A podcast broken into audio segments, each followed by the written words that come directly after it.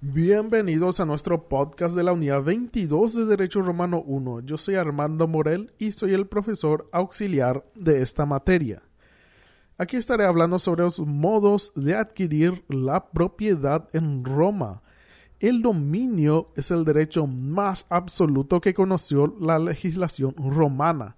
Entonces es natural que las formas de adquirir o transmitir la propiedad estén muy bien reglamentadas para que no exista duda sobre el ejercicio de tan elevado derecho.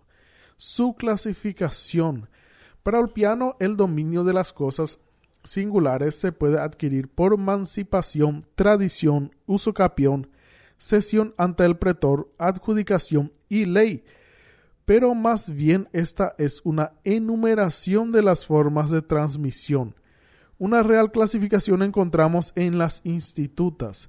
Distinguió entre los modos iuris civilis e iuris gentium. La emancipatio, la injuri cesio y la usucapión pertenecen al primer modo, o sea, del derecho civil. La tradición, la accesión y la ocupación están en la segunda categoría del jus gentium. Modos originarios y derivados. Se dice adquisición originaria cuando se cumple sin mediar relación alguna con el antecesor jurídico, o sea, la cosa no tuvo otro dueño. La persona es el primer propietario. Los modos derivados o derivativos son aquellos en los cuales la eficacia de la adquisición arranca de un acto de disposición de precedente titular. La cosa ya pertenecía a una persona y se transmite al siguiente dueño. La doctrina del título y del modo. En este punto nos preguntamos si es suficiente el título para adquirir un derecho real sobre las cosas, o si además es necesario el modo. Este era la tradición o entrega material de la cosa. En el derecho romano el modo era imprescindible.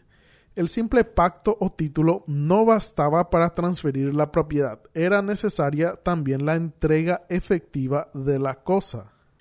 La ocupación concepto. La ocupación es el modo de adquirir originario por excelencia y consiste en la toma de posesión de una cosa que no pertenece a nadie con ánimo de apropiárselas.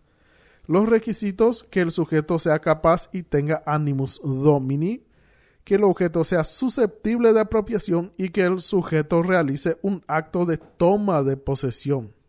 Objeto de ocupación res nullius y res derelictae. Las cosas susceptibles de ocupación son las que nunca han pertenecido a nadie, son las res nullius las que habiendo pertenecido a alguien han sido abandonadas por su dueño con intención de que su derecho se extinga, se extinga son res derelictae. Puede considerarse la res derelictae como un caso de traditio in insertam persona, la traditio in inserta persona es la figura por el cual la persona transfiere su propiedad a, una a otra persona incierta. Por ejemplo, arrojar monedas a una multitud. El dueño de las monedas quiere regalar ese dinero, pero no sabe a quién. No se puede, no se puede considerar la misma cosa por el hecho de que en esta figura el dueño tiene la intención de transferir su propiedad, pero en la derelictae no existe intención de transferencia, sino de renuncia a la propiedad.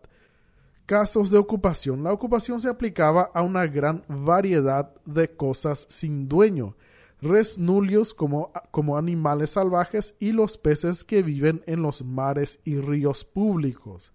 También existía la ocupatio bélica, como título de adquirir la propiedad del enemigo en guerra.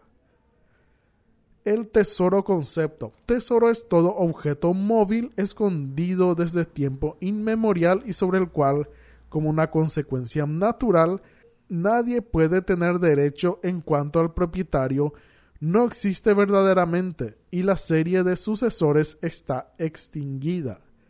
Reglas para su adquisición Se consideraba que con la Lex Julia el tesoro pertenecía al, e, al erarium, o sea, el Estado romano.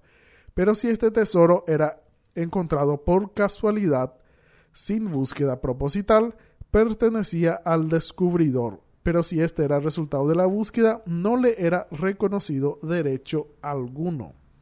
Y así terminamos esta unidad de Derecho Romano. Pueden enviar sus preguntas y mensajes al email armandomorel83.com.